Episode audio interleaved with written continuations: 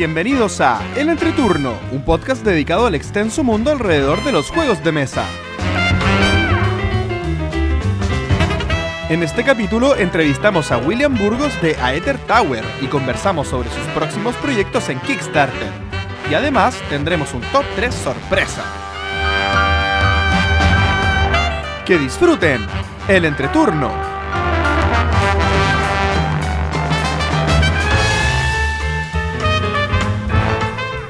Hola, ¿qué tal amigos? Mi nombre es JP Gloria. Y yo soy Pancho. y estamos comenzando el capítulo número 44 de El Entreturno. Estamos grabando el jueves 12 de julio el capítulo que saldrá el martes 17 de julio. ¿Cómo están chicos? Muy bien, ¿tú? Mejor que tú parece Sí. JP, ¿o no? Sí, ¿Qué todavía ha pasado en tu vida? Sí, la verdad estuve un poquito... No, no un poco. Estuve bastante enfermo desde la semana pasada y me han pasado varias cosas en verdad. Como que partió todo como una inocente gripe. Después se me puso muy mal la gripe. Ouch. Después como una bronquitis. Y un día amanecí lleno de pintas. Completo, completamente cubierto por pintas. ¿En serio? Sí, Te estás transformando en leopardo. me estaba transformando en leopardo. De hecho tengo algunas fotos ahí de cómo cambió mi piel. Y Pero no te mueres acá. Sí. Afortunadamente. Ay. ¿Y estuviste trabajando todo este tiempo? Eh, sí. Oh. Me las arreglé para quedarme en cama el fin de semana, así que podrán entender que mi que, que mis eh, mi bitácora de juego de los últimos 12 eh, de los últimos de las últimas dos semanas no es muy amplia, pero algo de lo que no he hablado voy a poder comentar. Oye, ¿se han dado cuenta que ahora siempre estamos grabando los jueves? Sí, Hace varios capítulos que llevamos es verdad. En un momento lo hicimos siempre así, ¿o no? No, No, lo hacíamos los martes. sí. martes, jueves. Iba- íbamos rotando y, y antes cuando no teníamos podía- siempre botellas de vino. Claro. Mira el pasado, cómo hemos madurado. Claro, y cuando podíamos los sábados, sí, no podíamos. Cuando podíamos los sábados. O A mí los me- viernes. me- a mí me gusta grabar los sábados. Me gusta grabar los sábados en la mañana. Ajá, no me gusta levantarme tan temprano. Sí, claro, lo que pasa es que en tu casa aquí que grabamos, pues, entonces. Pero igual me tengo que levantar a preparar el estudio. Ouch. Cuando ustedes llegan está todo ordenadito. Bien, eh, ¿qué fue de nuestras semanas, Gloria? La mía, yo quiero partir contando que en mi desafío 365 juegos distintos para este año voy en más 10. Con platita en el banco estás. Más 10, lo que requiere un esfuerzo gigantesco y un agradecimiento a todos mis amigos que han colaborado en esta campaña eh, gigantesca. Y he jugado mucho, mucho, mucho, mucho, mucho, mucho. He probado muchos juegos distintos y quiero nombrar un par. Por ejemplo, probé Majestic, que no lo había probado. Jugué, eh, ay, es que lo tengo acá en inglés. eh, Saqueadores del Mar del Norte. ¿Lo probaste al final, JP? Raiders of the North Sea. Eh, no. Por el detalle que te dije, no sé si lo expliqué al aire. Eh, ¿Que estás un poquito ¿el ¿De la enfermita? expansión? Ah, Sí. eso. Ese Si la. Gloria me da permiso, lo cuento. Cuéntelo. Ya, pasa que me, yo sabía que quería el juego y que lo quería con al menos una de las dos expansiones. Y el juego base está en español, pero las expansiones solamente están en inglés. Y no sabía lo que les voy a contar y me compré la base en español y una de las expansiones en inglés. Y el juego no es compatible de una forma muy rara. Que las cartas, no me acuerdo cuál es cuál, es cuál pero las cartas de una de las dos versiones o, o, perdón, los tableros y todas las fichitas y todas las cosas son más grandes en inglés que, Creo que en español. que en español que en inglés. O viceversa, no sé, no sé qué. Entonces cuando uno acopla los tableros quedan como desfasados. El arte queda como descuadrado y las los cartoncitos que uno pone encima eh, como que no cuadran en uno de los dos, en una de las ¿Pero es un tema versiones. estético o un tema funcional? Estético. Pero ah, es la- solo estético. sí. Es solo estético. Pero la pregunta, JP, es: ¿pero por qué no puedes jugar solamente el juego base? Porque sabiendo que está eso así y que no están las, las expansiones en español, quiero vender el juego base para comprármelo en inglés. Pero si ya lo abriste. Pues da lo mismo. ¿Puedes puede jugarlo una igual. vez? No, Sí. me refiero a que puedes jugarlo Sí. sin la expansión. Es, es más manía que Eh, sí, realidad. es manía total. Es manía totalmente. Sí. A mí me gustó harto el juego. Es bien entretenido. No me, Eh, sí, no me lo habría esperado de ti. No, no me lo imaginaba como tu tipo de posicionamiento de trabajadores. no- es que es muy rara la estructura de posicionamiento de trabajadores, porque posicionas un trabajador y a la vez, para ejecutar la segunda acción, desposicionas un trabajador. Mm, Sí. eh, bien divertido. Pero, eh, bueno, jugué muchas cosas, pero lo que quiero contarles es, es un juego eh, que más, más que el juego en sí tiene un tema de expectativas. Porque eh, muchas veces, por todas las novedades, uno se genera muchas expectativas de un juego y no es que los juegos sean malos, pero no cumple con todos tus sueños y deseos. El 2017, eh, ustedes saben ya que Kramer y Kisling me encantan. Y como Kisling sacó tantos juegos, yo me los compré todos y los jugué todos.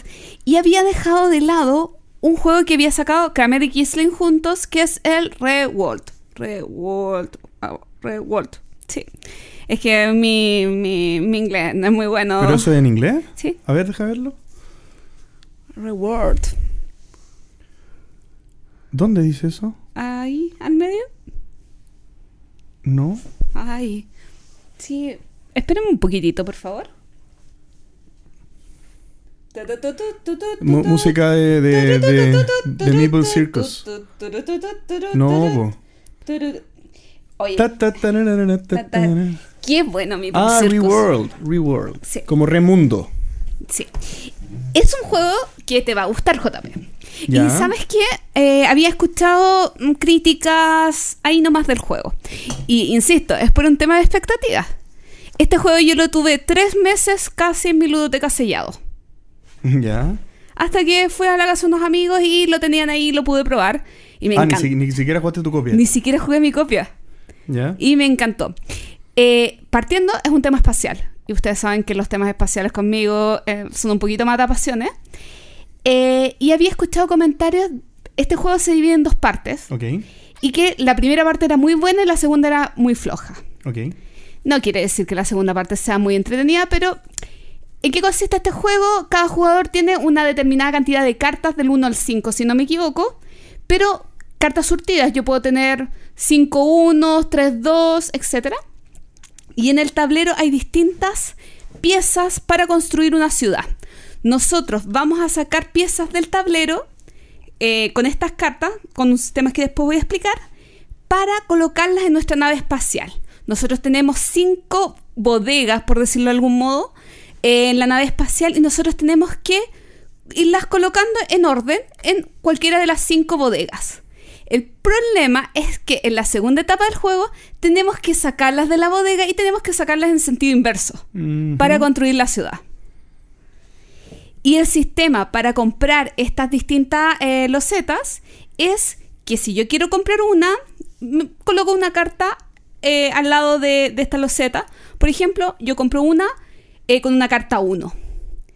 La carta de al lado, de los dos costados, otra persona puede comprarla solamente si coloca una carta de número 1 Ya. o paga dos cartas. Pero si yo coloco una carta de, eh, de número 1 en una loseta, la loseta al lado no tiene nada, no, o sea, nadie la ha comprado, y la loseta del otro lado alguien coloca un 3, para comprar la que está al medio, se tiene que pagar un 1 y un, y un 3, o si no tengo 3, un 1 y dos cartas por el 3. Entonces el sistema de compras que va por fase es muy entretenido y raro porque además tienes que pensar estratégicamente en cuál de estas bodegas vas guardando los distintos objetos que son empresas, que son eh, la ficha para crear una ciudad. Eh, y, la segunda etapa del juego es sacarlas todas del tablero de a una o de a pares, dependiendo de unos motores raros. Y cada vez que vas, de- puedes ir desbloqueando como logros, que solamente hace alguien. O sea, que logro una vez. Por ejemplo, que yo desocupé el- la bodega 2. ¿Quién desocupó la bodega 2 primero? Se gana un bono. ¿Quién construyó la ciudad que tiene más X cosa? Etcétera. ¿Y esos van saliendo al azar? No, son visibles desde el inicio del juego. Pero Entonces, van cambiando. no, esos no cambian. Entonces, sí tienes que ver, calcular súper bien el timing de qué es, aquí es lo que tienes que ir primero y ver eh, cuál es tu competencia dentro del juego. Realmente no esperaba nada del juego y quedé muy feliz. Tiene buena pinta, por Sí. lo menos por la foto que estoy viendo ahora. Todo porque es espacial y te gustan los espaciales. Sí, todo por eso. Eso creo. Ah, y lo último que quería comentar. Jugué Luna de Stefan Fell. ¿Ya? Un jueguito que está bastante descatalogado y es la cosa más rara que he visto últimamente. Nos costó muchísimo entender el juego y después que lo entendimos fue como ya, ah, era esto. Pero estoy muy, muy feliz con mi adquisición. Eso. ¿Ustedes? ¿Pancho? Yo, yo tuve una... mi fin de semana pasado fue extraño. Eh, me invitaron unos amigos de unos amigos a jugar Catán, pero a jugar Catán de A7. No sé cómo lo hicieron, porque ni siquiera tenían las expansiones, así que no sé qué estaban pensando. Y yo ahí dije, ya, ellos están recién entrando en el mundo de los juegos, esta cosa va mal, así que tratemos de dejar el Catán en el eh, guardadito y voy a llevar algunos juegos. Y con la ayuda de mi amigo JP, que me auspició con algunos juegos para poder llevar, partimos la noche con un código secretos. De verdad, yo no lo había jugado tan en serio y fue, pero una maravilla. De verdad, es una cosa tan simple, tan fácil de hacer. Eh, bueno, además que jugamos en un equipo, bueno, el otro equipo también era muy chistoso porque eran tres amigos, los tres eran como computines. Entonces se suponía que se conocían, o sea, se conocían de toda la vida, pero eran el equipo más disfuncional que yo he visto en toda mi vida. O sea, era increíble, de repente, no sé, uno, el, el jefe de equipo decía la palabra computador y se ponían a mirar y no sé, estaba por ejemplo la, no sé, la palabra, no sé, chip y no sé, y teclado por decir alguna tontera. Y estos gallos decían, mmm, campo. Campo, ¿será campo? Porque es un campo de computadores y, no sé qué. Y después, oye, pero y no sé qué. Y, y empezaban a asociarla con cualquier cosa que tú decías, oye, hay dos palabras pintadas que es obvio que están ahí y la empezaban a asociar con cualquier otra cosa.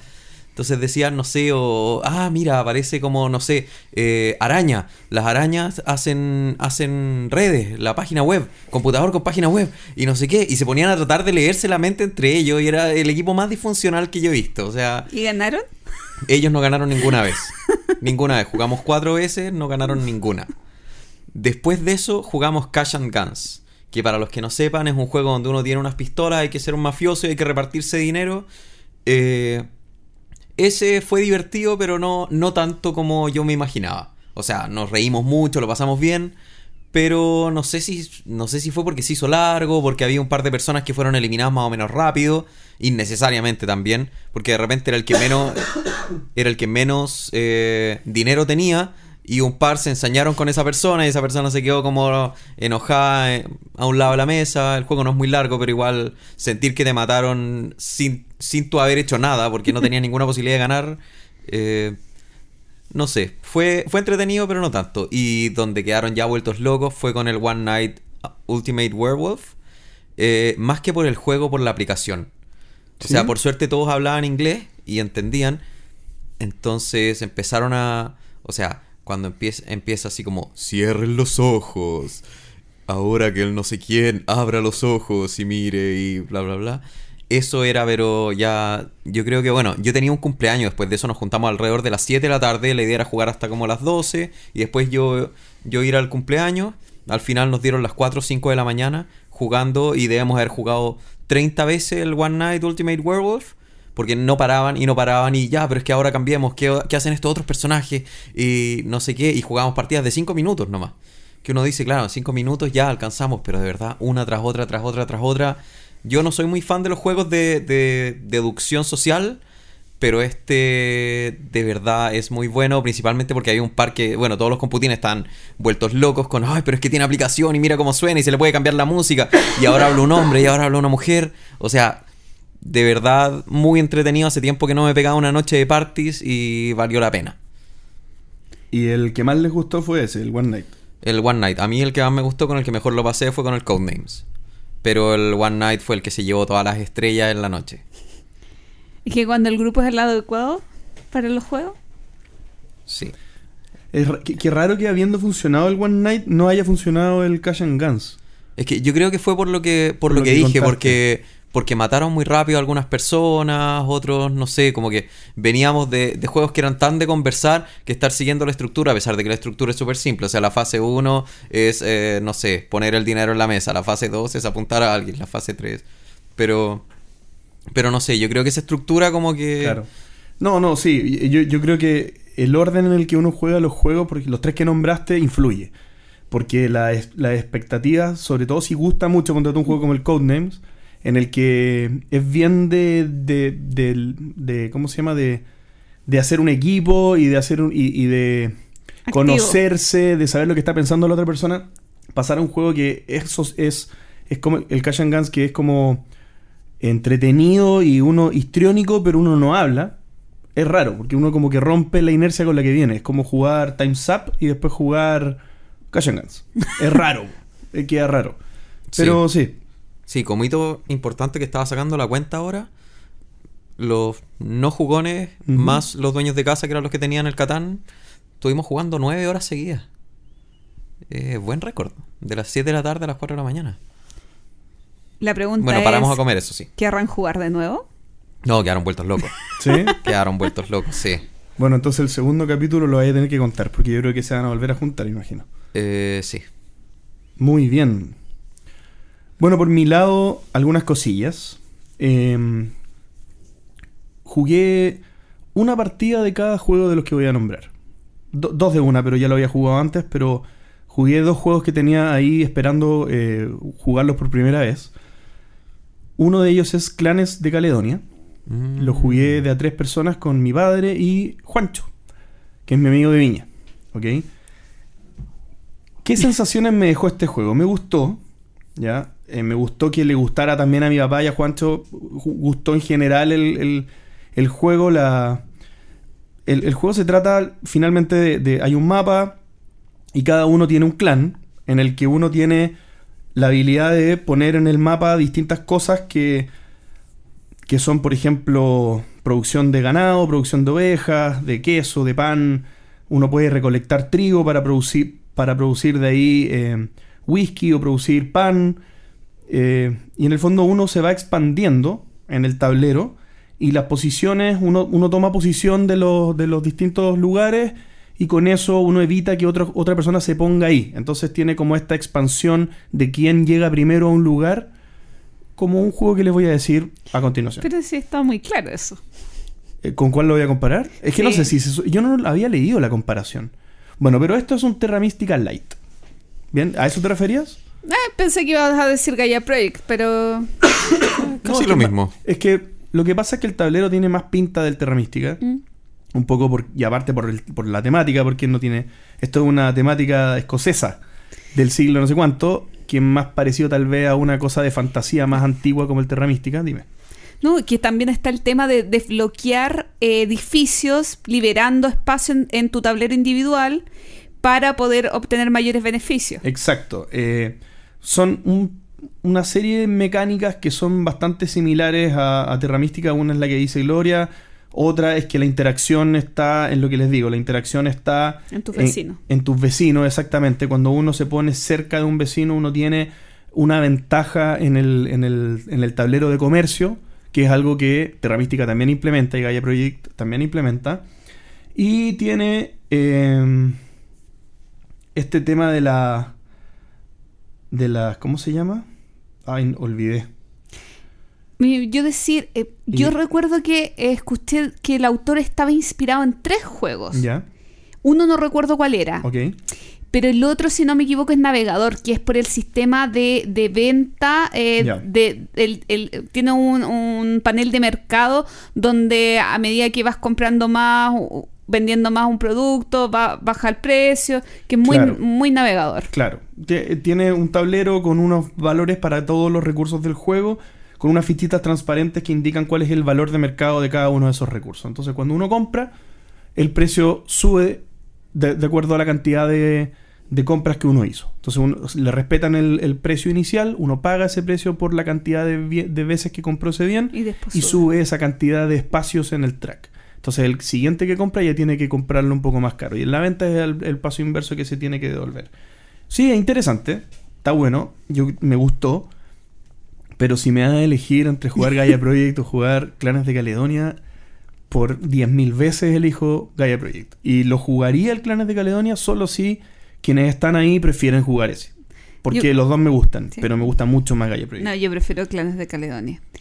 Eh, igual me gusta más quizás el sistema de... No, no recuerdo mucho. Igual que eh, Terra Mística, igual que Gaia Project, solamente lo he jugado una vez. Y el, el, el tablero de al lado de como de misiones de pedidos. Sí. eh, eh, es más, más fácil de digerir que las misiones, no, no tengo idea cómo se llama el término, que tiene Gaia Project. Lo- yo creo que lo comenté en el capítulo donde hablé de Gaia Project. Eh, lo que dice Gloria es que turno a turno se van refrescando estos pedidos que son bien parecidos a lo que pide Marco Polo para, para entregar. Lo mismo, Ah, sí, los pedidos sí. de Marco Polo. Es un- una cosa bien similar. Entonces uno va juntando de estos recursos que les nombré al principio de la explicación y eh, como parte de tu turno tú puedes comprar, eh, entregar uno de estos pedidos que tú tienes preparados en tu tablero. Bien, y eso te da puntos al final del juego. Que el sistema de puntos también es bien raro, ni lo voy a explicar, pero, pero es raro. ¿Ok? Eh, ¿Qué es lo que pasa? Esto, esta oferta de, de posibles pedidos se va refrescando turno a turno.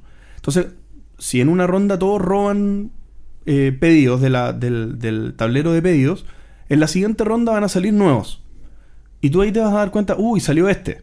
Entonces, en el fondo es medio random, es medio aleatorio cuál sale después.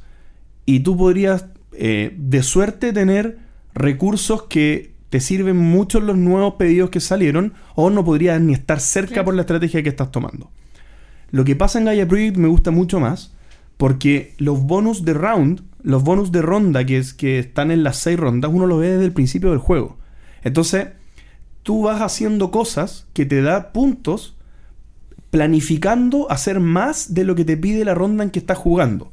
Y tú sabes que en la ronda 3, ponte tú, que te va a bonificar poner minas, tú vas a planificar no poner tantas minas hasta, el ron- hasta la ronda 3, para en la ronda 3 spamear minas, pa, pa, pa, pa, pa, y ganar puntos por eso. Entonces, la planificación de las rondas futuras me gusta mucho en Gaia Project y aquí no se puede hacer. Es que yo creo que es parte del estilo también, porque Sí. finalmente cuando dejan más al, al- al- al azar ese tema, eh, le bajas un poco el nivel de De dificultad, complejidad, de complejidad y, y es abarcable para más público, porque no todo el mundo puede pensar cinco turnos para adelante.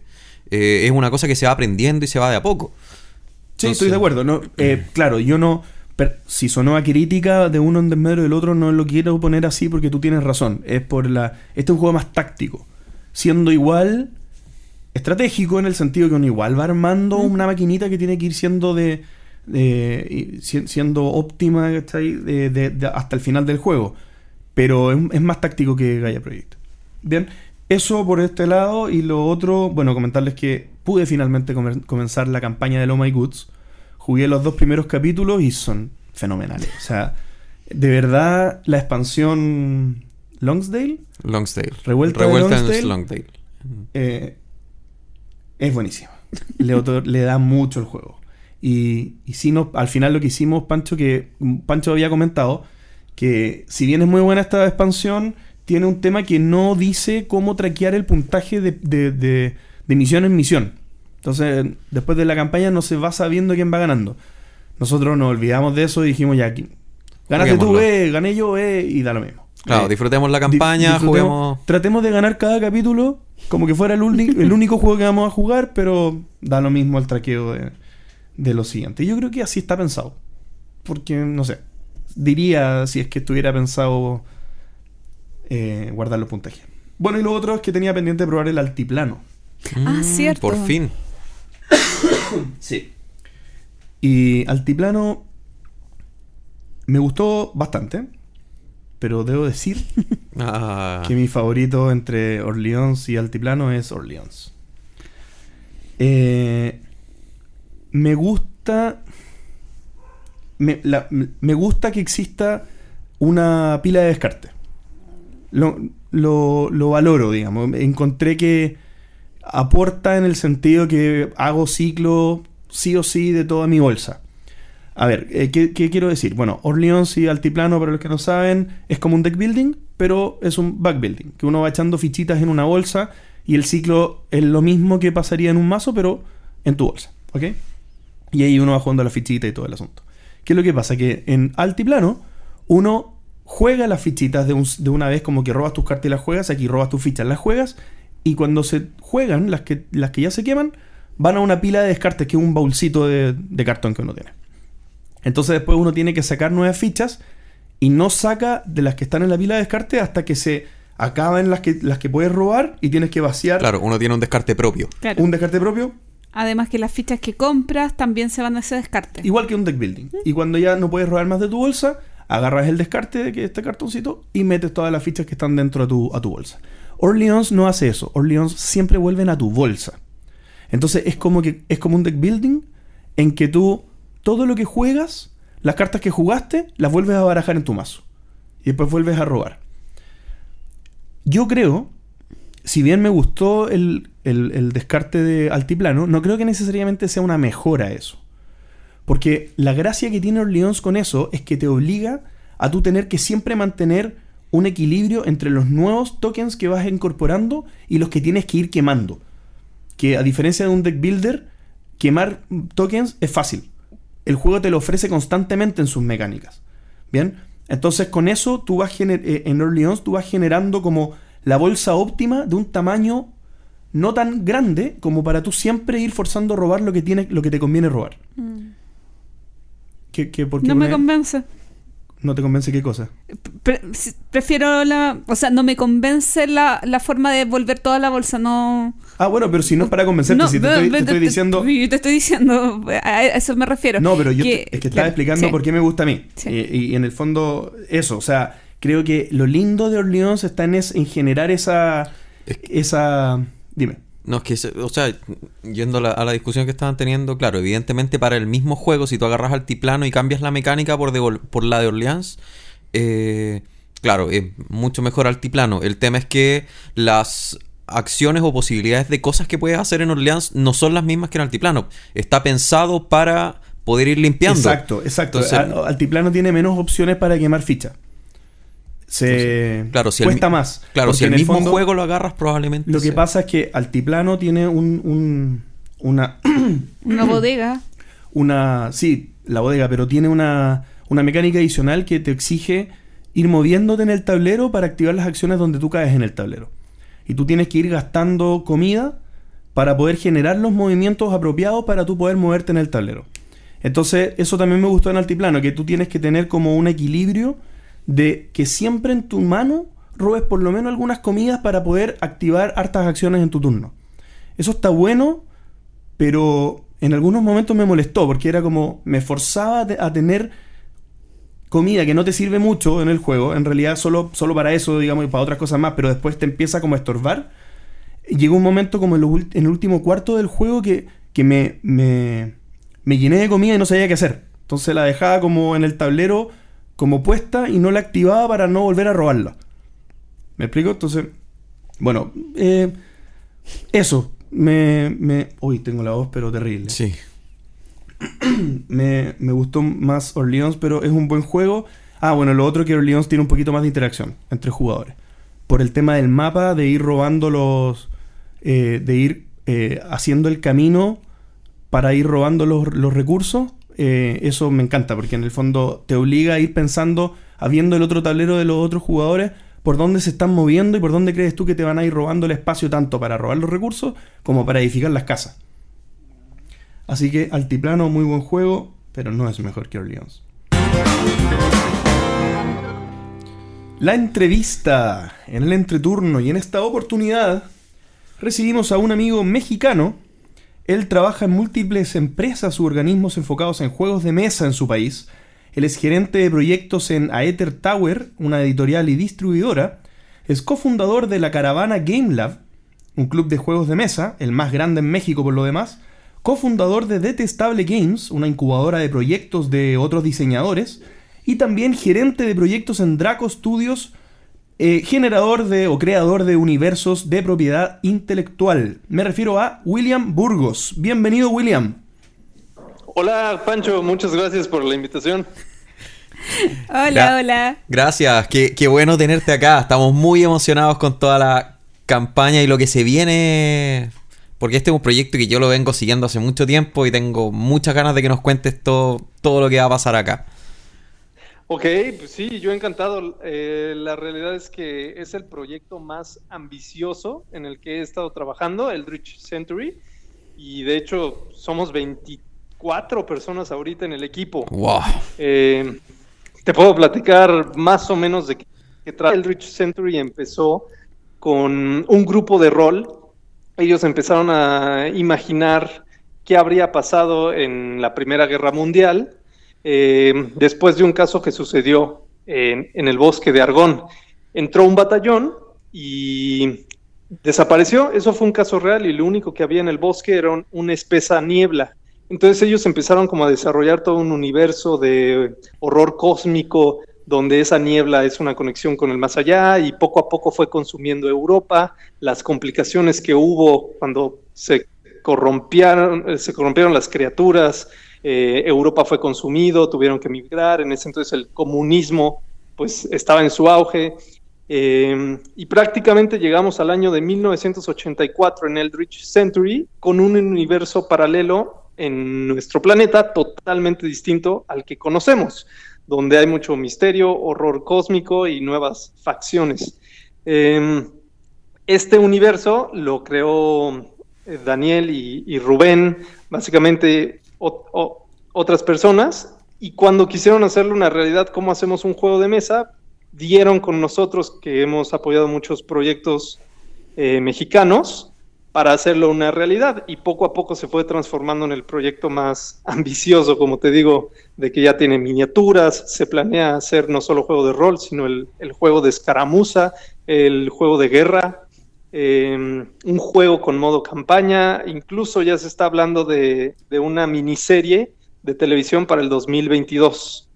Bueno, eh, JP acá, eh, William. eh, yo creo que con la emoción partimos muy de lleno, a- muy en detalle. eh, tal vez un poco hablar de, de, de- de que tú tienes mucha experiencia, por lo que dije en la larga introducción en la que te presenté.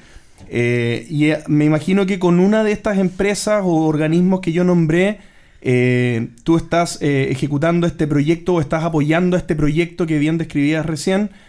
Cuéntanos un poco e- es- desde, desde, esa, desde esa perspectiva, de, lo que, de la empresa que estás que está ayudando a este proyecto, cómo, es, cómo está haciendo esta, esta gestión. Ok, bueno, te digo, se acercaron estas personas a nosotros, en ese entonces era a Ether Tower, y Ether Tower empezó como Juan, mi socio, y yo, eh, cuando decidimos vamos a hacer juegos de mesa, vamos a dedicarnos medio tiempo complementando con el trabajo. Eh, eso fue en diciembre del 2014. Empezamos a desarrollar un juego de mesa con cartas transparentes, Hero, y descubrimos Kickstarter, empezamos a descubrir toda la comunidad que había. Y en noviembre que llega Kickstarter México, decidimos lanzar nuestro segundo juego de mesa ahí, que se llama Tricksters. Ese juego se fondió en seis horas y se convirtió en el primer proyecto mexicano en fondearse.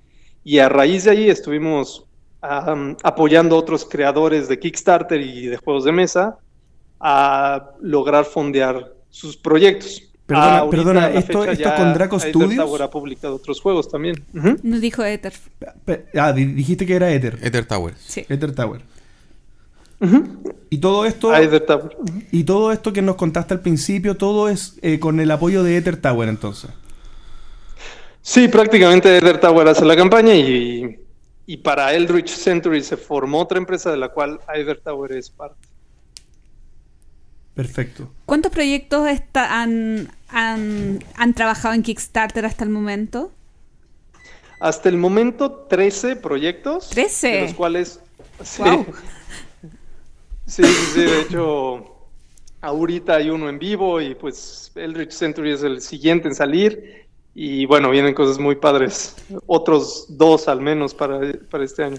Pero de estos proyectos, eh, ¿todos han sido de juegos de mesa o también en otras categorías? Como comentabas hace un rato, que hasta habían planificado hacer una miniserie de, de, mm, del juego. Bueno, bueno. Perdón, ¿que- ¿que todos los proyectos que han presentado en Kickstarter han sido de juegos de mesa? Ah, no. Han sido de varias cosas. Incluso uno fue por experimentar. de, para fondear el, el, arte de un juego de mesa, que no es lo mismo a fondear un juego de mesa, otro para un peluche de los personajes de, de un juego de mesa, pero seis han sido de juegos de mesa, la mitad.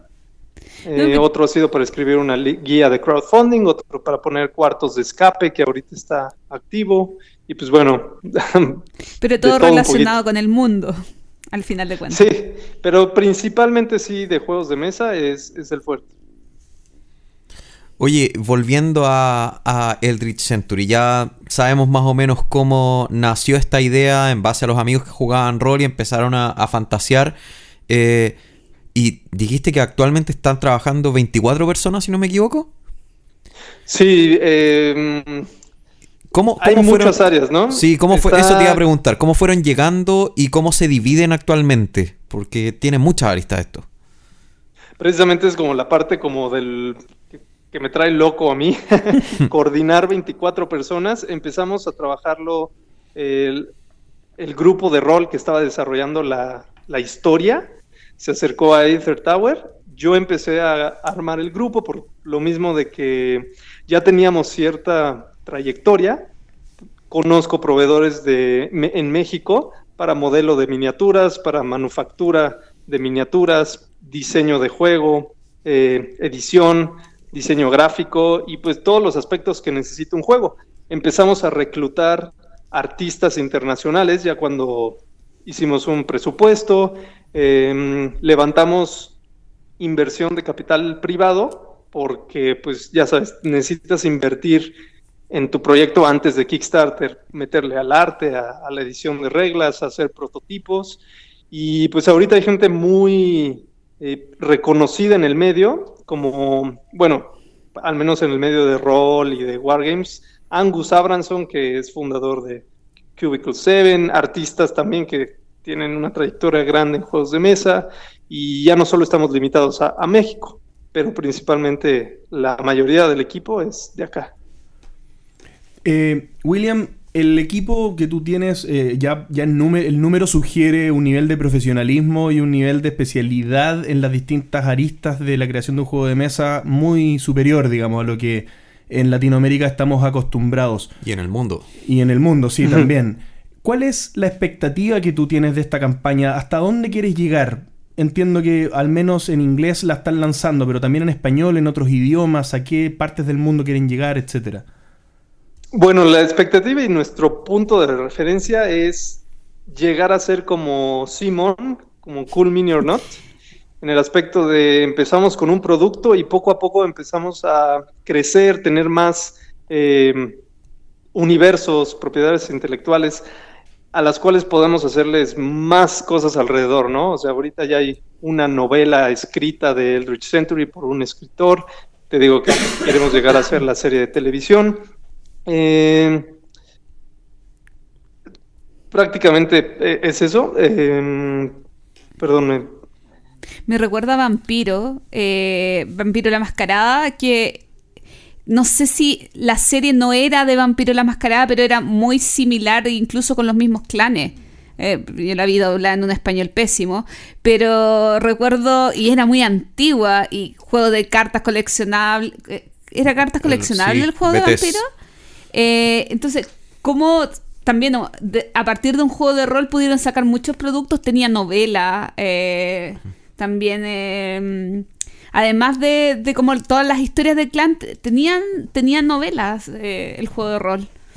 Claro, bueno. Sí, de, de, de, hecho, qué bueno que mencionas Vampiro, es muy interesante porque en, en la convención de Gama tuvimos acercamiento con ellos y en, unos, en unas semanas ya que sea Gen Con en Indianápolis, tenemos una junta con ellos para platicar y, y no puedo dar muchos detalles de esto, eh, me disculpo, pero va a haber una colaboración posiblemente, se está cocinando, entre Eldritch Century y Vampiro. Entonces, uh. exacto, no, sí, también por ahí. Pero no, ahí, no suena nada mal, no quiero especular.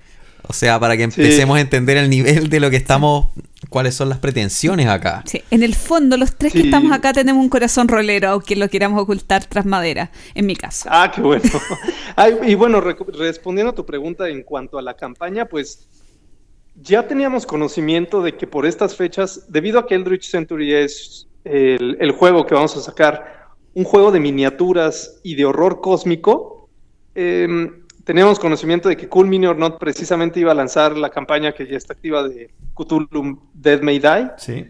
que también es de miniaturas y de horror cósmico. Entonces, un poquito tuvimos que cambiar la estrategia y esta primera campaña es solo para permear del universo a la, a la gente. Vamos a hacer una campaña mediana de miniaturas hecha de resina. Tenemos aquí eh, las impresoras 3D, el equipo para reproducir nuestras propias miniaturas y hacerlo con la mejor calidad. Y de eso va a ser esta primera campaña. Solo de las miniaturas para acompañar eh, juegos de rol, wargames o incluso para el, mismo juego de Cool Mini or Not. Y la campaña del juego en sí va a salir en octubre 2, que precisamente es el día que salió la historia que te conté en el bosque de Argón en 1918. Fue en octubre 2. Oye, ya, es que mientras más hablas, más dudas, más preguntas te quiero hacer. Eh, ya, partiendo por lo, por lo primero, porque esta iniciativa ya ahora está más o menos en pie, ya tienen 24 personas, pero siempre lo interesante es saber cómo pasaron de ser personas, cómo pasaste de ser William Burgos a tener un equipo así de grande. Ustedes hablaron de que recaudaron fondos, esto asumo que fue en algún fondo semilla o algo así, Fondo Eh, privado, dijeron. o fondo privado. ¿Cuá- ¿Se puede decir más o menos cuánto fue el monto que recaudaron como para tener una idea de, de lo que de la inversión que se requiere para un proyecto así? Pues, sí, pr- prácticamente la inversión más grande está en el arte, entonces va muy amarrado ahorita a cuántas ilustraciones queremos tener. Las ilustraciones, ya trabajando con profesionales, ahorita hemos revelado el arte conceptual, o sea, lo que hay en la página es eh, no el arte final. Para darte una idea, cada ilustración cuesta aproximadamente 150 dólares por un personaje. Si haces una escena con varios personajes, pues sale más caro. Ah, y es por personaje. Exacto, lo suelen hacer por personaje y el arte prácticamente de la vista van a ser el amor. Y para el Kickstarter también, ¿no? Las personas, muchas no han probado el juego o no te conocen. Entonces, es la inversión más grande, a pesar de que también hay otras como la promoción, hay que pensar en, en invertir un poquito para el anuncio en la página de la BGG o en otras, otras páginas. Entonces, aproximadamente esto empezó con 200 mil pesos eh, mexicanos, que es alrededor de 10 mil dólares. Eh, para empezar a desarrollar lo que es el arte, poco a poco empezamos a estructurar la empresa y como dices, eh, ahorita eh, pasó de ser un equipo de personas trabajando, eh, haciéndolo por amor al arte, a constituirse una empresa con acciones. Ahorita está pasando a deuda lo que vendría siendo el sueldo de cada persona. Le estamos dedicando medio tiempo a esto porque todos tenemos otros proyectos. Y la idea es que con el Kickstarter salga para seguir desarrollando el, pro- el proyecto y en el segundo Kickstarter ya que venga la ganancia o suficiente para lanzar el producto a tiendas, a retail, y ya a partir de ahí empezar a estructurarnos como una empresa eh, editorial. Uy, qué bueno. Y disculpa, este, esta recaudación de fondos, para tener también una noción de más o menos cuánto trabajo le han puesto, eh, ¿hace cuánto tiempo fue? ¿Cuánta, ¿Cuánta preparación ha habido detrás o cuántos meses de preparación para llegar a, al día de hoy? Que bueno, cuando salga el capítulo es el día en que está saliendo la campaña. Así que váyanse derecho a Kickstarter después de terminar el capítulo. Durante lo La- escuchan. Ujú. Mientras lo escuchan, nada de después de escuchar el capítulo. Perdón, perdón. No, que decía que mientras escuchan el capítulo, no eh, después que lo escuchan. Ah, ok, ok. Em, bueno, eh, este levantamiento de capital, básicamente las personas de rol que empezaron este proyecto, que fueron las que nos buscaron a nosotros, fueron los que se encargaron de con sus conocidos eh, familiares levantar el capital necesario. Em, eso ha tenido ya varios meses y, y es como hacer un mini, mini crowdfunding, ¿no? No estás presentando como tal un sistema de recompensas y crowdfunding a usuarios finales, sino que les estás plantando a, tus conocidos que les puedes ceder una parte de porcentaje, lo, que se conoce como equity, un porcentaje de la empresa, para cuando esto crezca. Y la manera de hacerlo es eh, preparas una presentación muy puntual con el estudio de mercados, casos de éxito y el plan, eh, el, plan empresarial para cómo hacer que esto funcione. Entonces, eso lo puede hacer cualquier persona con o sin Kickstarter. Es la vía tradicional de levantar fondos o pedir un préstamo en el banco.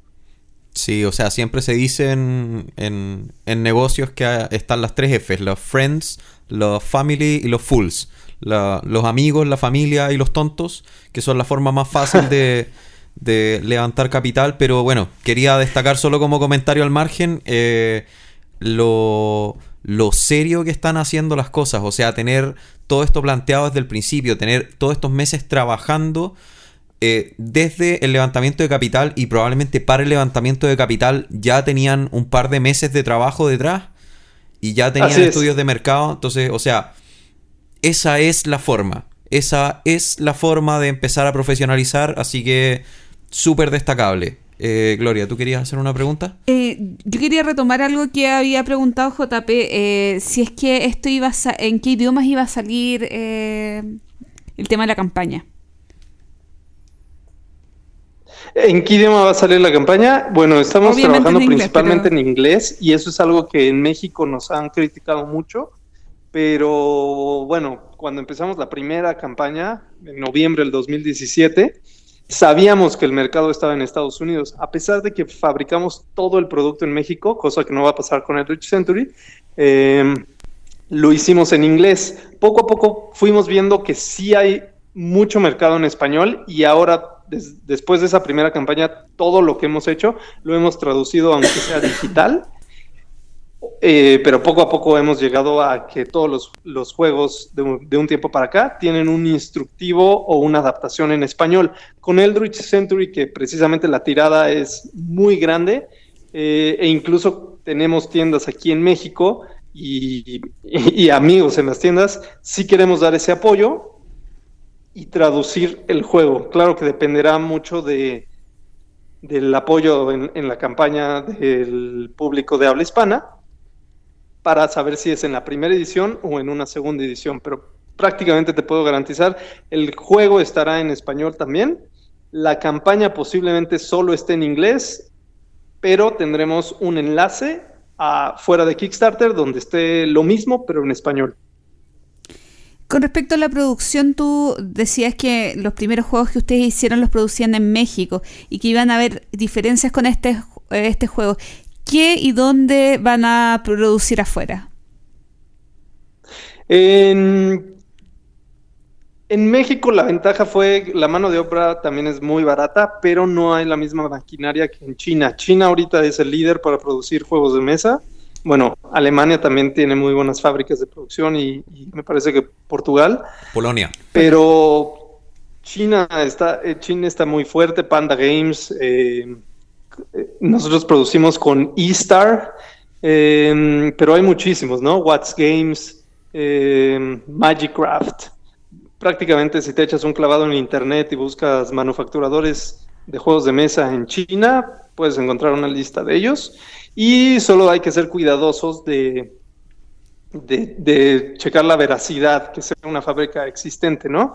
Em, entonces, algunas cosas todavía las fabricamos en México, pero no lo que viene adentro de la caja, porque eso requeriría una complejidad eh, en cuanto a ensamblar los componentes adentro de la caja.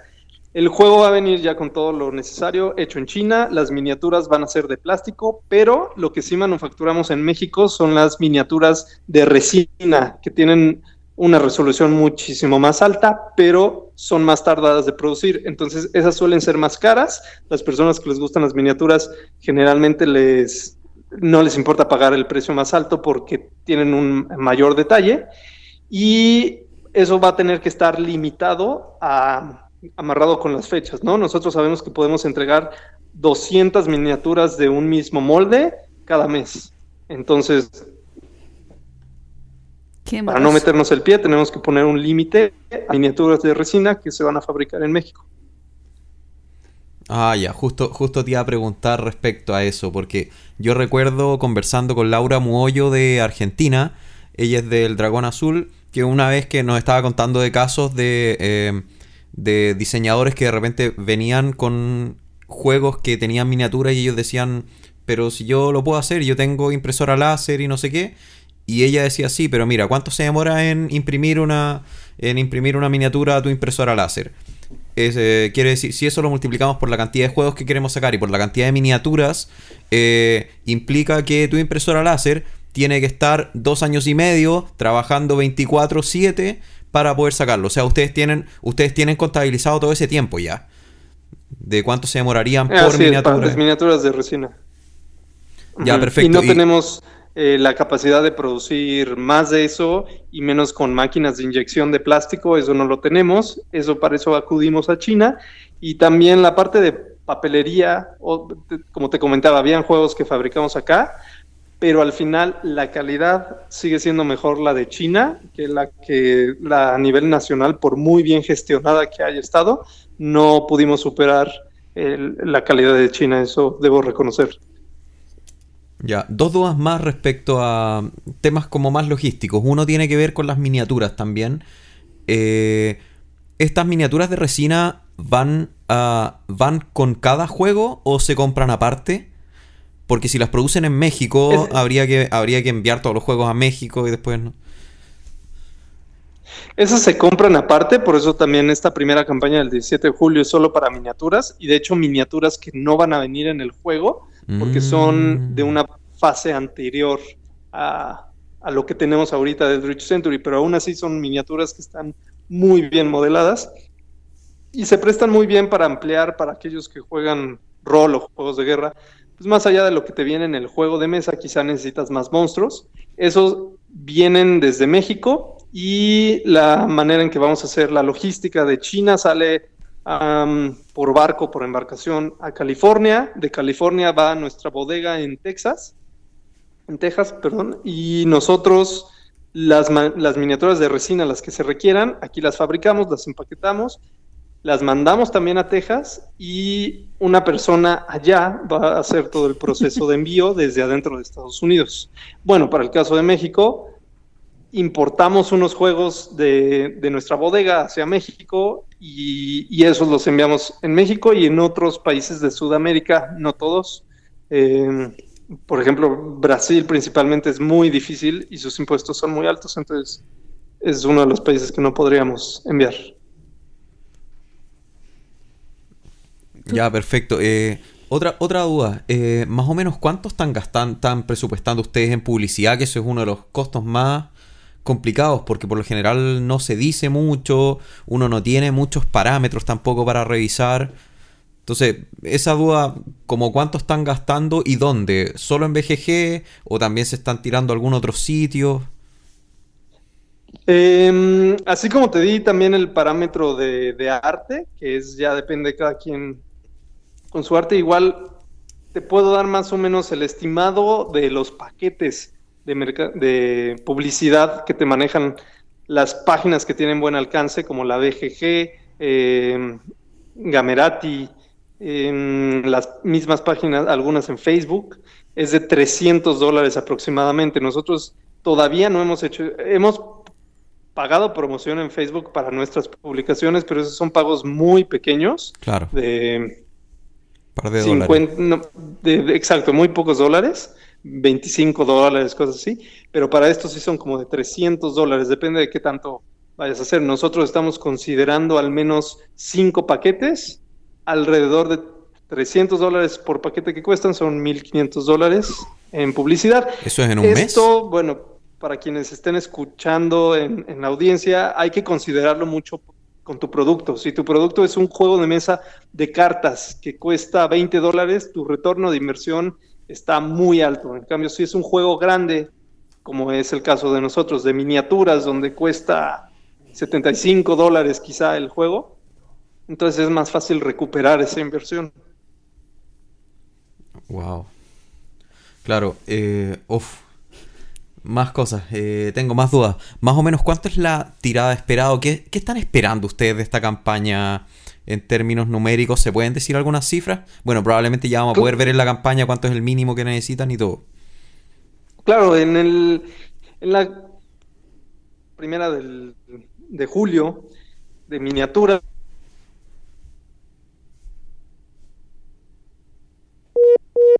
hasta 200 al mes, como te decía. Nuestra meta es de mil dólares, es muy conservadora, imitando también otras campañas similares de miniaturas de resina.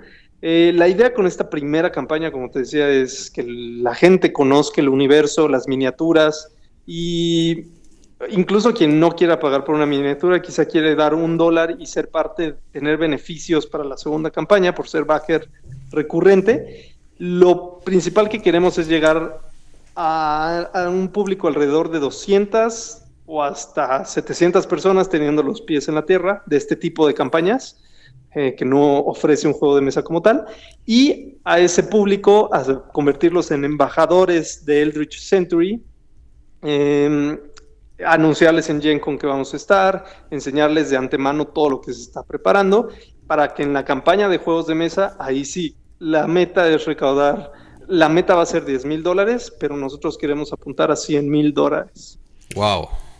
Entonces, se podría decir que en cierto modo también esta, esta campaña ahora en Kickstarter es una campaña de marketing para posicionar eh, el nombre del juego y, y pavimentar un poco el camino de, de los otros productos que ustedes vayan a lanzar. Perdón, perdón. Perdón, que creo que hablo un poquito rápido. Eh, que se no, es que más bien te escuchas un poquito lejos. Oh, perdón, es que estamos lejos. Oye, eh, lo que te quería preguntar era si en cierto modo esta campaña en Kickstarter es, em, es también una campaña de marketing como para, em, para dar a conocer el mundo en que ustedes van a estar trabajando y que sirva de apoyo para los siguientes proyectos que vayan eh, a sacar.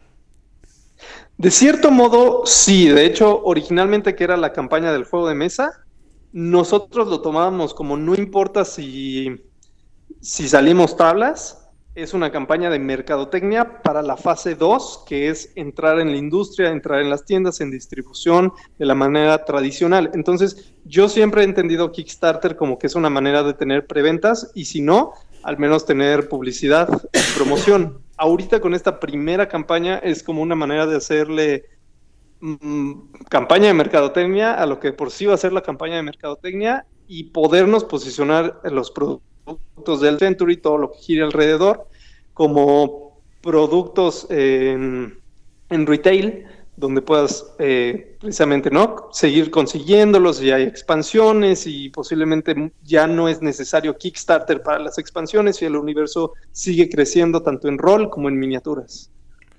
William, con respecto al tema del posicionamiento temprano para la futura campaña en octubre, eh, esta campaña que están lanzando ahora el 17 de julio, ¿Es solo miniaturas eh, como plásticos o también van a dar algún contexto del universo como para poder empezar a, generar un hype ya más de la historia y del mundo que hay detrás más que solo las figuras?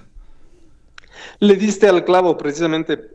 Va a haber miniaturas, pero también va a haber una introducción, lo que le llamamos primer, al universo de Eldritch Century ya va a tener la, portada que quedó padrísima. Eh, digo, no es por echarle flores. Y ese libro va a poderse adquirir en físico a través de Drive-Thru RPG. Eh, o lo vamos a enviar a digital a todos los backers, sin importar si es un dólar lo que patrocinan. El digital se lo vamos a hacer llegar a todos. O sea, a mí también me lo van a hacer llegar. sí, yo también estoy tentando. Mira, yo quería hacer una pregunta. Nombrabas GenCon. Me gustaría que explicaras em, si van a ir, eh, en, qué posición van a ir allá, a hacer contacto, mostrar el proyecto, y si hay algunas otras ferias, algunas otras instancias que ustedes hayan buscado para visibilizar el proyecto. Sí, bueno, precisamente como estamos eh, en muchas cosas, hemos ido a este año, bueno, estuvo la primera convención de juegos de mesa modernos en México, Mega XP, ahí sí promocionamos el Rich Century, Aether Tower, La Caravana, Detestable Games. Eh, de ahí nos fuimos a Gamma, la convención para tiendas. Después yo no estuve, pero mis compañeros de la caravana se fueron a Origins, promocionaron un poquito eh, Eldritch Century, pero principalmente hicieron otras conexiones. Ahí conocieron a Eric Lang, diseñador líder de Cool Mini or Not, y de hecho quedamos quedaron ellos en una junta para Eldritch Century, ver si algo se puede hacer por ahí con, con él, eh, en Gen Con. Después de Gen Con, la última convención a la que vamos a asistir fuera del, país es Essen. Ahí voy a estar yo en, nos vemos allá. Alemania. Nos vemos allá. En octubre. Uh, nos vemos allá. ¿Perdón? Nos vemos allá. Perfecto, sí, me parece excelente. y después vamos a cerrar el año con broche de oro, teniendo nuestra primera convención eh, interna en México, que va a ser en Guadalajara, y esa va a ser una convención centrada a los nuevos diseños de juegos de mesa que se están haciendo en México, invitando al público en general de, otros países, editoriales, medios de comunicación, eh, jugadores, para que puedan ser parte de estos nuevos juegos que estamos incubando, que no son pocos, y los que se están incubando de manera independiente, eh, que también son bastantes. Oye, eh, uno puede estar muy lejos acá en Chile, y, pero se escucha que hay mucho movimiento de juegos de mesa en Guadalajara, México. Eh, está la gente, nuestros colegas de Mariachi Meeple haciendo cosas por allá. Parece que tu ciudad es súper movida en, temas de juegos de mesa. Prácticamente eh, Guadalajara y Ciudad de México traen un movimiento muy grande y la la industria o los mismos que estamos metidos en todo esto colaboramos mucho entre nosotros. Em, obviamente hay muchas tiendas que, están eh, haciendo las cosas solos, pero nosotros nuestra mentalidad es trabajar en conjunto. Con Mariachi Meeple, de hecho, nos llevamos muy bien. La Matatena nos ha hecho también el favor de reseñar muchos de los proyectos. En Ciudad de México, eh, pues es la ciudad eh, más próspera y, más grande o habitada en, el país. Entonces también hay muchísimas iniciativas en juegos de mesa y estamos buscando colaborar porque no, no sentimos que sea competencia entre nosotros, ¿no? Sino queremos que México empiece a dejar una huella en juegos de mesa para el mundo. Bien, William, nosotros entonces estamos terminando esta grata eh, entrevista que tuvimos contigo.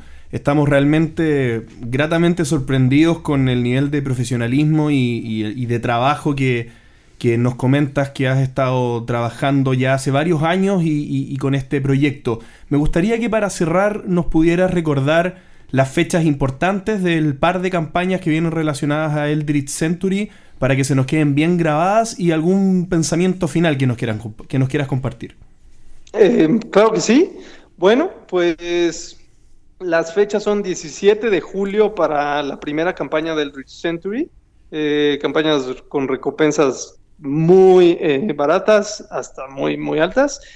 Eh, luego vendrá la campaña en el 2 de octubre para el primer juego de escaramuza de Eldritch Century, con, con, más miniaturas y más contenido. Y pues finalmente en enero aproximadamente estaremos sacando otra campaña, pero todavía no puedo dar muchos detalles de eso. Eh, y bueno, prácticamente estamos muy abiertos a colaborar, no solo en México, sino con todo el mundo, a recibir jugadores, eh, a acrecentar el hobby. Y en la mentalidad de Aether Tower siempre hemos buscado apoyar proyectos independientes porque nosotros alguna vez fuimos independientes y fuimos pequeños y poco a poco hemos ido creciendo gracias al apoyo de otras eh, editoriales, personas importantes del medio. Entonces, estamos abiertos a apoyar cualquier proyecto sin importar si son originarios de México, de Latinoamérica o de cualquier parte del mundo. Fantástico, William. Muchísimas gracias. Que esté muy bien. Gracias, igualmente. Adiós. Chao, chao.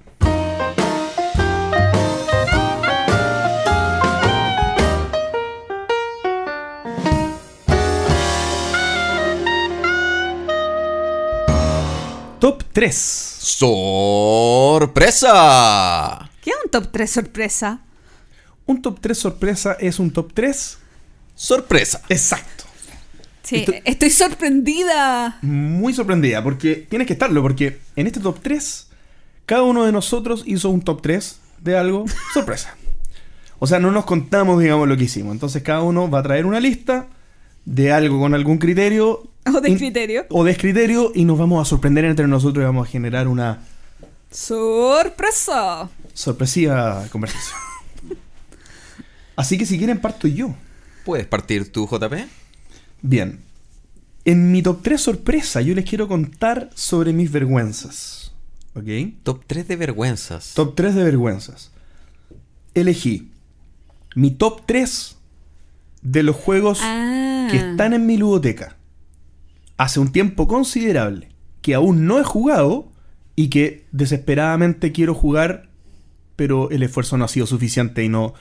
Ah, Y está- está- pero es menos interesante de lo que pensé. Yo Sí. pensé ¿Por que iban a ser de- Como- tu top 3 de las peores vergüenzas que has pasado con juegos. O sea, este es como tu no muro de la no vergüenza. Yo pensé que iba a ser tu top 3 de los juegos que amas, pero te da vergüenza reconocer que, Oye, que son de tus estamos, hay, favoritos. hay que ir anotando todo esto. Ano- De to- Anotémoslo. Oye, de todas maneras, sabes que yo puedo titular también mi top 3 como el de la vergüenza. Voy a copiarte la idea. No. De la vergüenza. no creo avergonzarme de ningún juego que me guste, en verdad. Pero así ¿Seguro? como, como Mm. ese. eh, ¿cuál- se me olvidó cómo es ese término. Placer culpable. Placer culpable. No siento que tenga placer culpable. No sé, por ejemplo, para mí un placer culpable sería que Super Ruin no está en mi top 10. No O debe- Fantasma eh, Blitz. O Fantasma Blitz. No deberían estar en mi top 10, pero es que los quiero tanto. Oye, JP, estás muriendo. Voy a tratar de editar eso, ¿eh? Así que si escucharon, voy a tratar de editar eso y no un tosido porque lo edité. Bien, Eso, entonces... podrías poner una- un mugido de vaca. Exactamente. Eh, oh, buena idea. Ya. Eh, mi top 3 entonces de los juegos que están en mi biblioteca. Hace tiempo y aún no pruebo ni, jue- ni he jugado por primera vez, ni siquiera una copia de otra Ni persona. siquiera los ¿Está abierto por último o no? Eh, están todos abiertos, sí. ah, están tú todos eres de abiertos. esa manía. Yo no. ¿Sabes que yo tengo la manía de, de abrir los juegos cuando los voy a usar? Yo igual. No, yo los abro por el manual, en verdad. Ah, porque que él yo lo- disfruta leer No, el yo- manual más Yo veo que videos y jugarlo. leo, in- leo en internet. No, no. Si tengo el juego, me leo el manual en físico. Mi número 3, para con- comentarles, es Ra- Railways of the World. Mm. Ya. Que incluso hicimos una malla una vez de tratar de jugarlo. No creo, creo que con ustedes también traté de jugarlo una vez. Mm, O lo solamente llevé, vi o la lo- caja. Lo- o lo bajé, dije, tratemos de jugar esto y no Espérate. me pescaron ni en bajar. ¿Hay, ¿Hay registro hace cuánto lo tienes? ¿Te, No, te acuerdas yo más no o menos? recuerdo hace cuánto lo tengo. Lo debo tener hace más de un año y medio. Ah, tampoco es tanto. No, no es tanto. Bueno, eh, para mí es harto. Eh, es un juego de. Ni siquiera sabría describirlo. Es un juego. A ver, pero ¿qué me pasa en esta situación? En las tres. A ver, si en las tres me pasa. Sí. En las tres situaciones me ha pasado que. Al menos he tratado de leer el manual. En este caso, este, este manual me lo he leído dos veces. Completo. Y la segunda vez me lo leí de nuevo porque había olvidado la primera vez que me lo había leído. Y no lo pude jugar la, ninguna de las dos veces. Incluso en un momento lo llegué a montar en la mesa, llegué a armar, a hacer todo el seteo y no sé qué pasó. Y ¿En al final fue como, uy, discúlpame, no vamos a poder jugar, nos tenemos que ir y no pude jugar. O sea, Pero por último, ahí hace una jugada de prueba tú solo, no sé. Sí, es que no lo cuento. Si, fue, si es jugada de prueba, yo solo no lo cuento como que lo jugué, pero en el fondo es, es eso. Eh, bueno, ese es mi número 3 de la vergüenza. Mi número 2 es Mombasa. Juegas. Ya que no lo tengo hace tanto tiempo, tanto tiempo como podría decir, pero es un juego que me lo, me lo compré usado a un amigo de la Gloria, molesté a la Gloria para que lo fuera a buscar, me emocioné cuando llegó, dije voy a poder al fin jugar Mombasa, después que Gloria me, com- me comentó que era mejor jugarlo con una expansión, encargué la expansión a Europa, que eran unos cartoncitos que tenían que llegar para arreglar no sé qué mecánica de los libros, se perdió en el correo la expansión, reclamé, me mandaron de nuevo la expansión. Cuento corto me la mandaron tres veces. Después me llegó dos veces. Tuve que avisar que me había llegado dos veces y, la- y que la, y le pagué de vuelta a la otra. Hice todo un enredo para que finalmente estuviera en mi eh, ludoteca guardando polvo hace no sé cuántos meses ya. Casi un año, yo diría. Casi un año debe ser. Y es un juegazo. Me encanta. Eh, placer culpable. O sea, no, no, es placer culpable. Eh, ese juego debería estar en mi top 10. Y no está. Pero no se sabe. Podría estar. Debería estar. Tengo que buscar qué juego saco para colocar Mombasa en mi top 10. Pero no es, porque no es- tie- no es obligación que No. esté, po. es que tiene que. Mi corazón dice que tiene que estar en el top 10. Puede estar en el top 12. No hay No. problema. Top 15. Un ¿No? top 15. Puedes No- tener un corazón muy grande y a lo mejor caben 100 juegos que tienen que estar en tu top No. 10. Tiene que estar en mi top 10. Bueno, y mi número uno, que lo tengo por acá, es Guerra del Anillo. El juego de El Señor de los Anillos. Este juego... Ya, y aquí es corta la explicación, pero me da mucha vergüenza, porque este juego también eh, lo quise por mucho tiempo, eh, estaba agotado en, en entre juegos harto tiempo, lo encargué, al final llegó, lo compré, y esto habrá sido hace tres años y medio atrás, no sé, algo así. Eh, el juego he tenido la intención, el manual sí me lo he leído como cuatro o cinco veces. Eh, he tenido la intención de jugarlo, he armado panoramas para jugarlo. Yo mismo he cancelado el panorama porque me han salido otras cosas. Un desastre, no lo he jugado nunca. El juego es complejísimo, leer el manual que no es... Sí, si un juego ya de tan, tan largo, ese, ese dura como 3 horas, ¿o no? No tengo idea cuánto dura si no lo he jugado nunca. Este es el que es por dos, eh, lo- dos lados del tablero que son como dos etapas de juego. Una. No, ese es otro. Que hay tantos juegos del Señor de los Anillos. No, este es un juego como el Star Wars Rebellion, pero en versión Señor de los Anillos, que salió antes, o sea... eh, en que uno juega con la comunidad del anillo, tiene los personajes de Frodo y los amigos, y el otro mm, eh, maneja las, las fuerzas de Sauron. Y uno tiene que llegar a tirar el anillo en el monte del, del Doom, y el otro tiene que hacer que no lo hagan, y... Sí, ese yo lo empecé a jugar una vez, a las 2 horas y media paramos. Y bueno, nos teníamos que hacer, ir a hacer otra cosa y de ahí no lo hemos vuelto a sacar porque... y es que, claro, eh, además de ser largo es complejo. Es complejo, Es sí. complejo, hay que comerse mucha regla antes de empezar. Y esa es mi mayor vergüenza, principalmente porque me da vergüenza contarles que me he leído cuatro veces el manual y porque lo tengo hace más de tres años. Eh, Y si te lo preguntara ahora, ¿te acuerdas del manual o te lo tendrías que leer de nuevo si no, me lo jugar? leería rápido, porque me, me voy acordando de todo lo que leo, entonces ya no, ya no sería estudiarme el manual, sería leérmelo nomás. Em, Mucha vergüenza. Mucha vergüenza. En cuarto lugar había dejado a Conan, no lo... eh, ¿Verdad que nunca lo jugamos? Que también me da vergüenza porque lo he llevado a pasear a todas partes y he le- lo he vendido como que es el juego del año a todo el mundo y nunca lo he jugado. Sí, yo quiero jugarlo, pero claro, salió la campaña de Batman y lo dejo, lo Por de lado. Por eso, Ahí. por eso lo bajé del, estaba tercero en vez de ¿Te en vez metiste la de. Batman? Me, me metí a la de Batman. ¿Con cuánto te metiste? Para que All in. sepa la gente. Bueno, ¿quién sigue? no, Olin, Olin. Sí. Muy bien.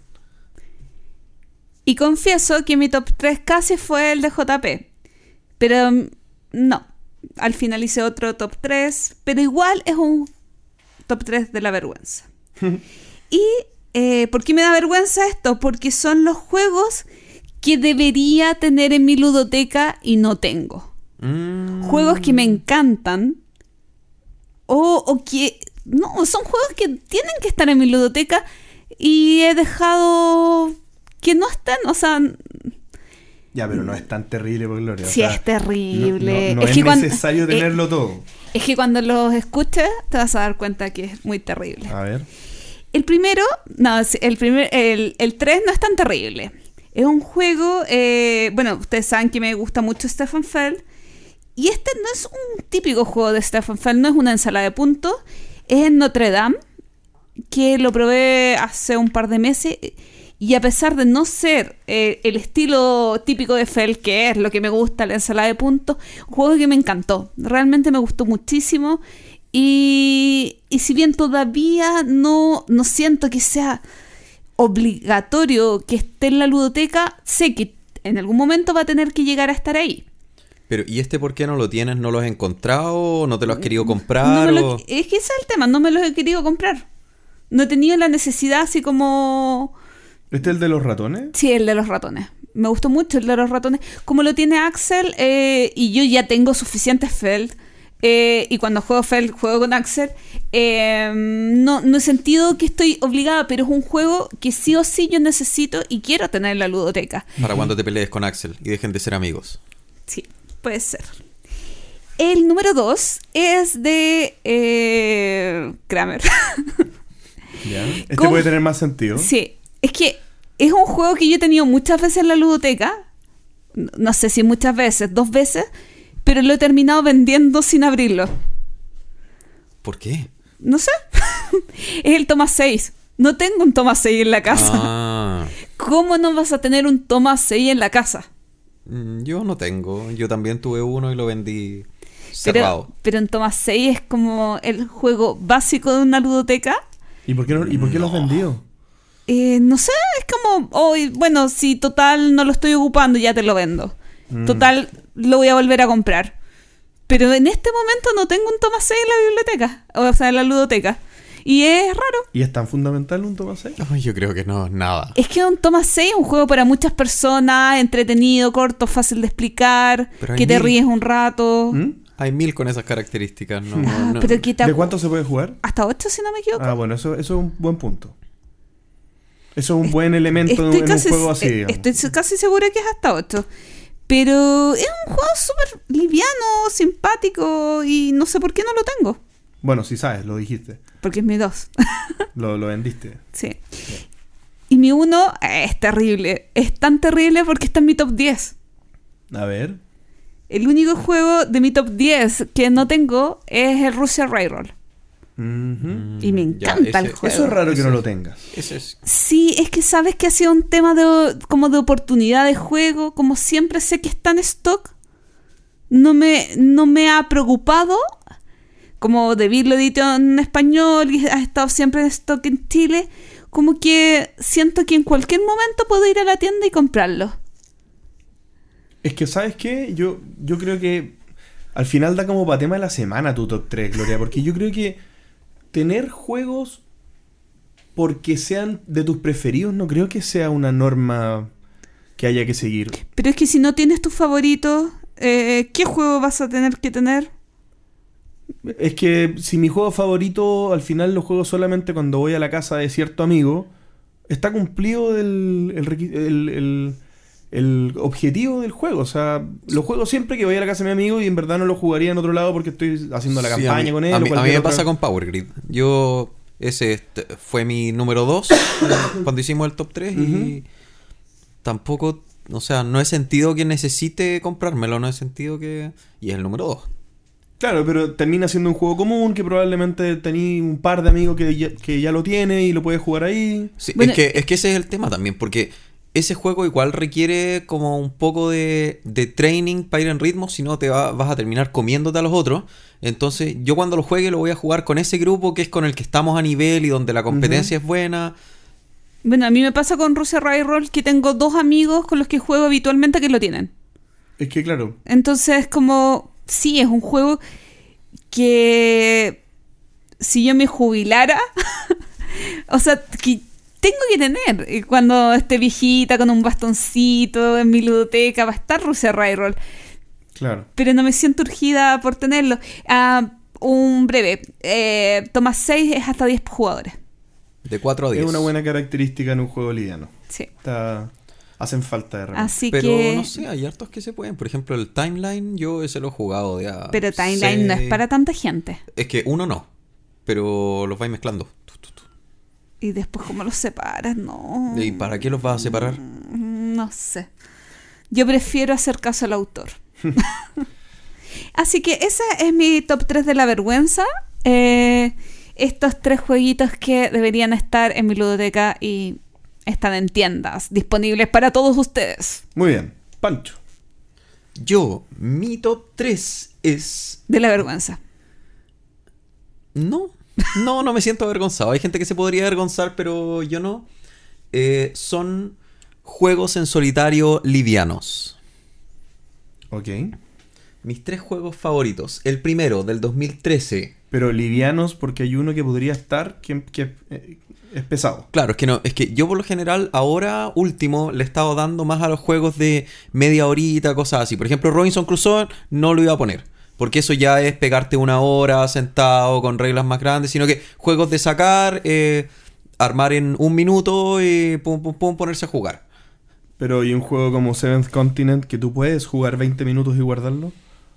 Mm, no lo puse en mi top, así que ni siquiera me cuestioné eso porque ese es un híbrido extraño. Pero un juego que, que dure más de media hora no lo iba a poner en mi, en mi top. Ah, ok. Ok. Ya un juego, juego liviano. en el Ok. Tanto en mecánicas como en duración.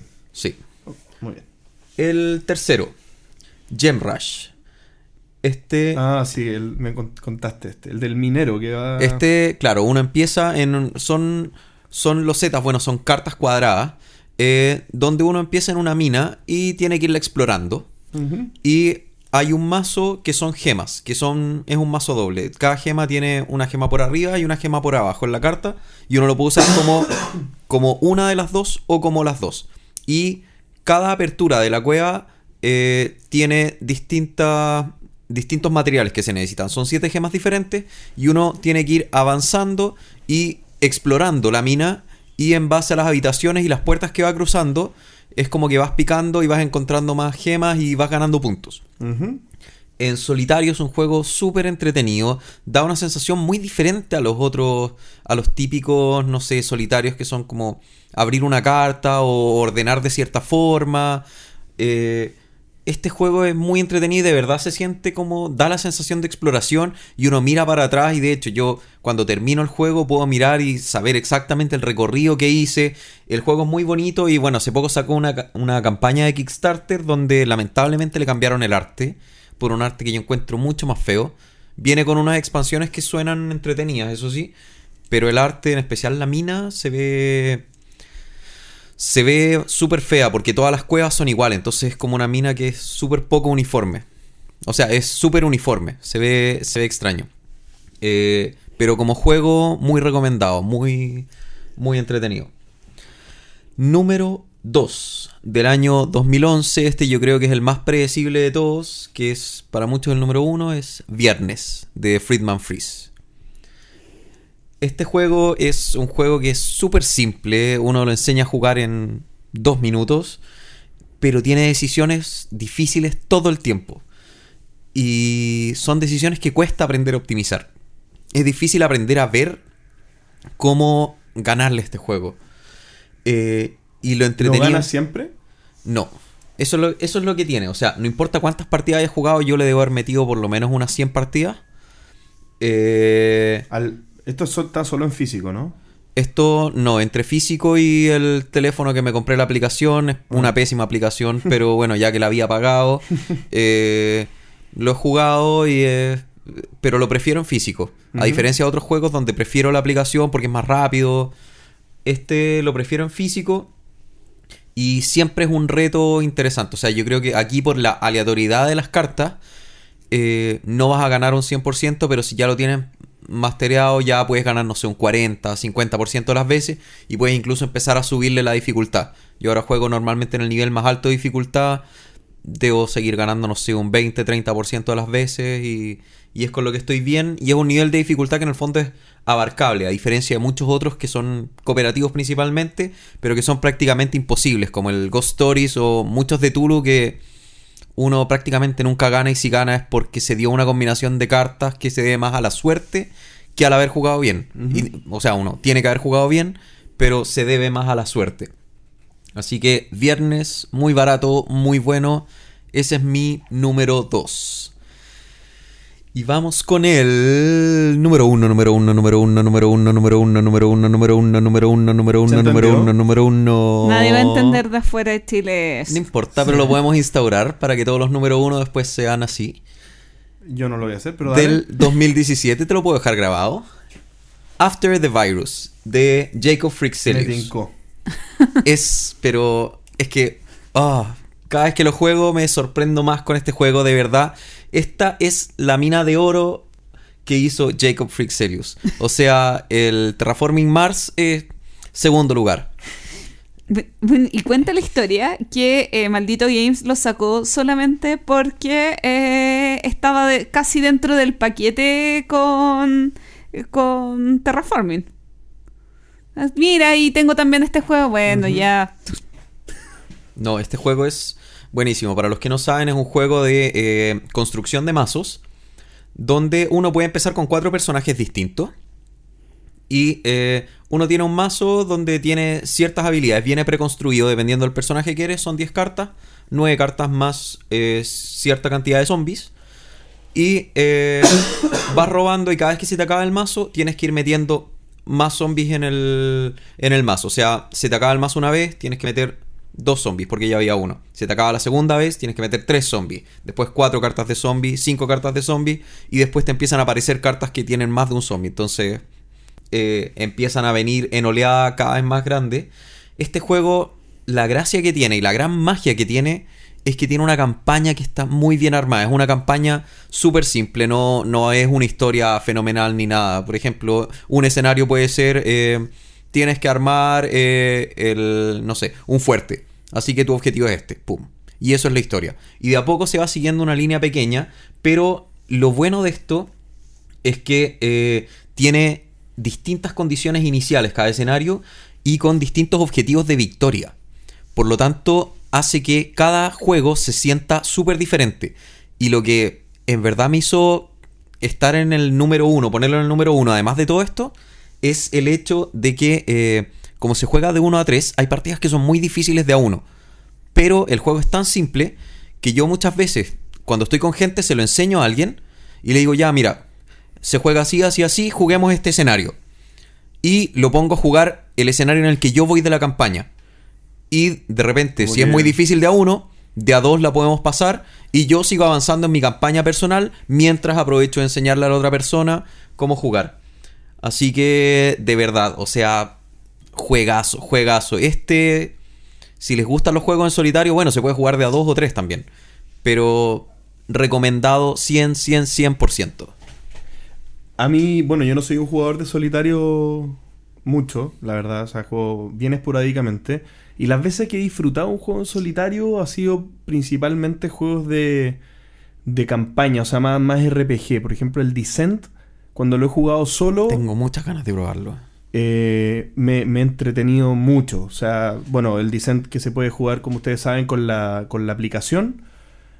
Eh, partió todo como, como un, oh, voy a probar la aplicación un rato antes de que llegue mi hermano y podamos jugar los dos. Entonces, para entender cómo se mueven las piezas, voy a empezar a jugar.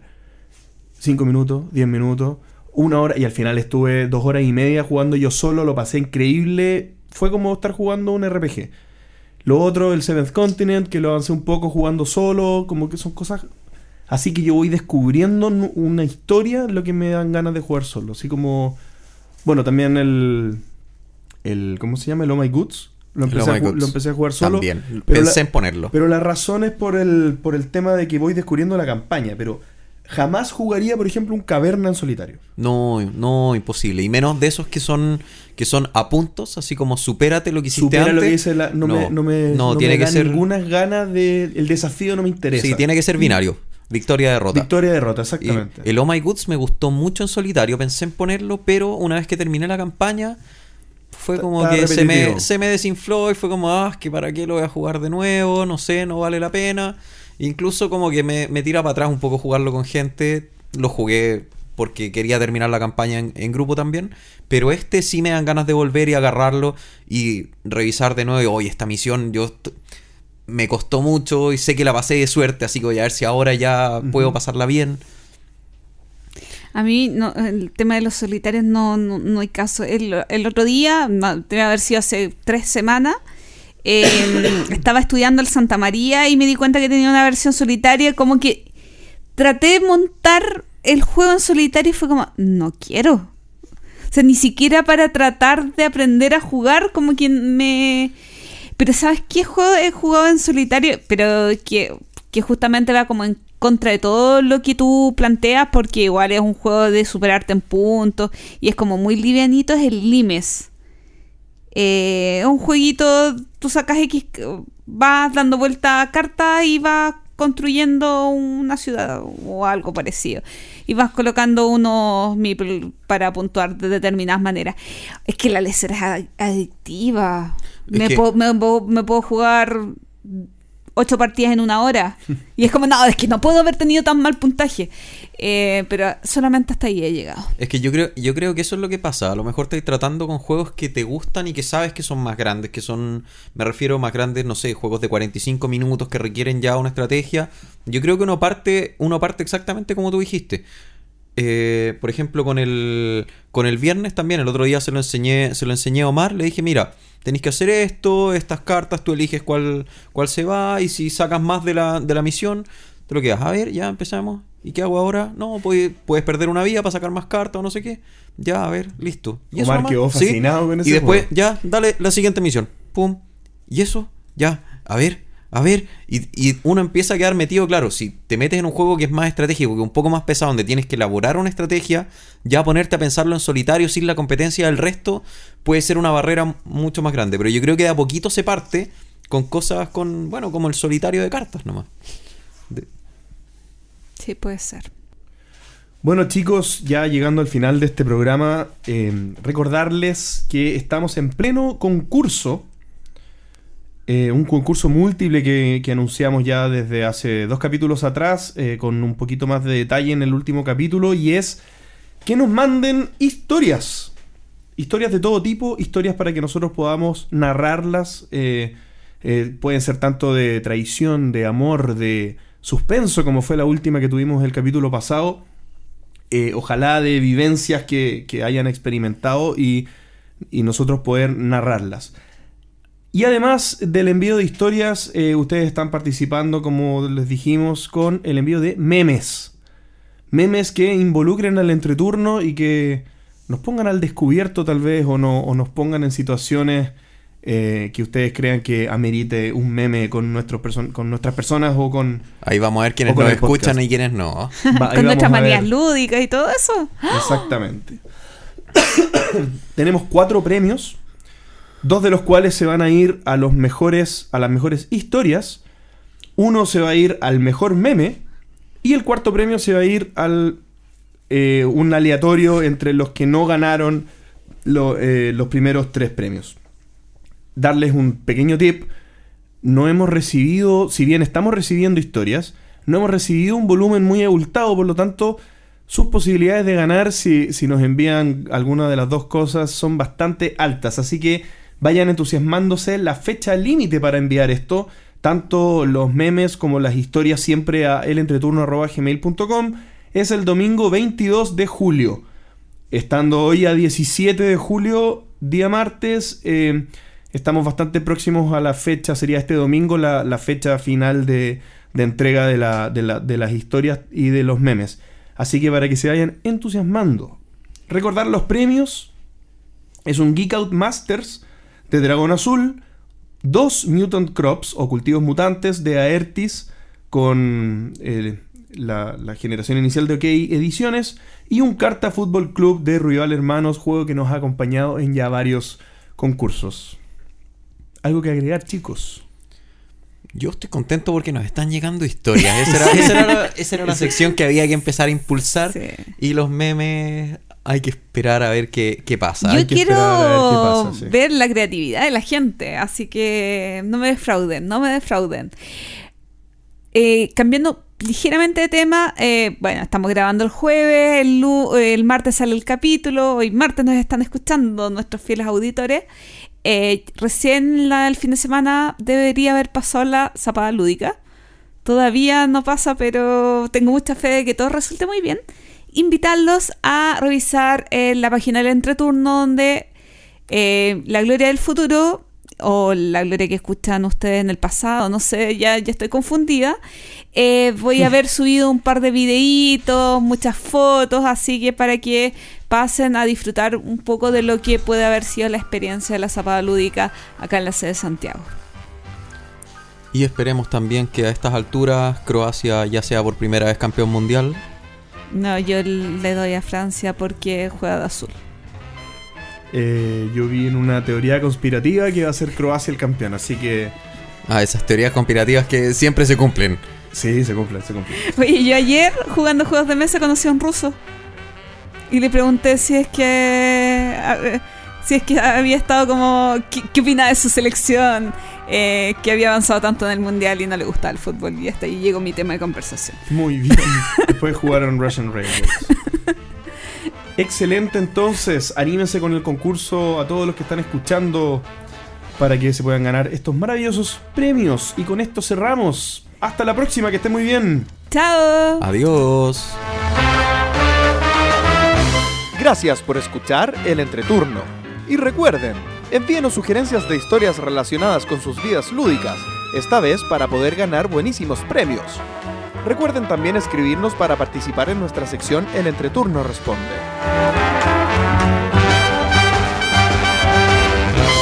¿Y ustedes ya enviaron sus memes o historias lúdicas? Envíenos ambos al correo elentreturno.gmail.com. Además, envíenos preguntas o temas que quieran que conversemos en el programa. Síguenos en Facebook, en Twitter, en Instagram y suscríbanse a nuestro canal de YouTube. Escúchanos en dos semanas más en nuestro próximo capítulo de El Entreturno. Gracias de nuevo y hasta la próxima.